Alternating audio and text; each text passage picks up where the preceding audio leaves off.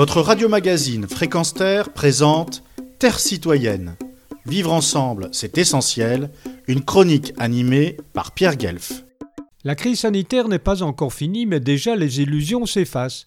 On aurait tant voulu y croire, pourtant, à cette promesse d'un monde nouveau, un monde plus humain, plus juste, plus respectueux de l'environnement, moins financier, moins consumériste, plus désirable, enfin. On rêvait de circuits courts, de relocalisation, de consommation responsable. Il était question de transformer la peur en espoir, de réanimer notre humanité, de redonner du sens au progrès, de se réapproprier le bonheur. C'était en mai dernier, c'était il y a un siècle, tant ces promesses paraissent aujourd'hui hors sol, écrit Natacha Tatu dans sa rubrique de l'Obs Opinion titrée Des lendemains qui déchantent.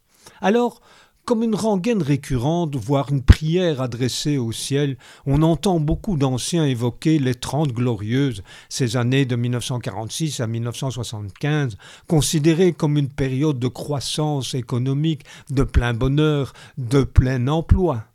C'est faire fi des événements de mai 68 qui, quand même, secouèrent la société dans son ensemble, y compris le monde ouvrier, car tout n'était pas rose pour tout le monde. C'est ce qu'explique Marc Pasteger dans son ouvrage Les années 70 paru aux éditions La boîte à Pandore. Je le cite. Le 1er janvier 1970, la France vit plutôt très bien, sur la lancée des Golden Sixties, et entendant profiter du vent de liberté qui a soufflé au mois de mai 68, elle se permet même de traverser une période peace and love où, à en croire les hippies, tout le monde serait beau et gentil. Ce livre, empli d'anecdotes souvent croustillantes, retrace une période qui fait dire à d'aucuns que c'était mieux avant. Et effectivement, imagine-t-on en France interpeller le président Macron comme ce que raconte Marc Pasteger au sujet de l'un de ses prédécesseurs à l'Élysée? En vacances, au fort de Brégançon, Georges Pompidou se baignait. À la sortie de l'eau, des enfants s'approchèrent de lui et l'un d'eux lui demanda un autographe. Le président accepta et signa, puis le gamin en réclama un second. C'est pour ton petit frère ou ta petite sœur? interrogea Pompidou. Non, non, non, non. Mais à l'école, avec deux Pompidou, on a un Johnny Hallyday. Il semble bien que cet homme-là offrait le profil idéal pour incarner une époque unique dont le souvenir fait encore rêver.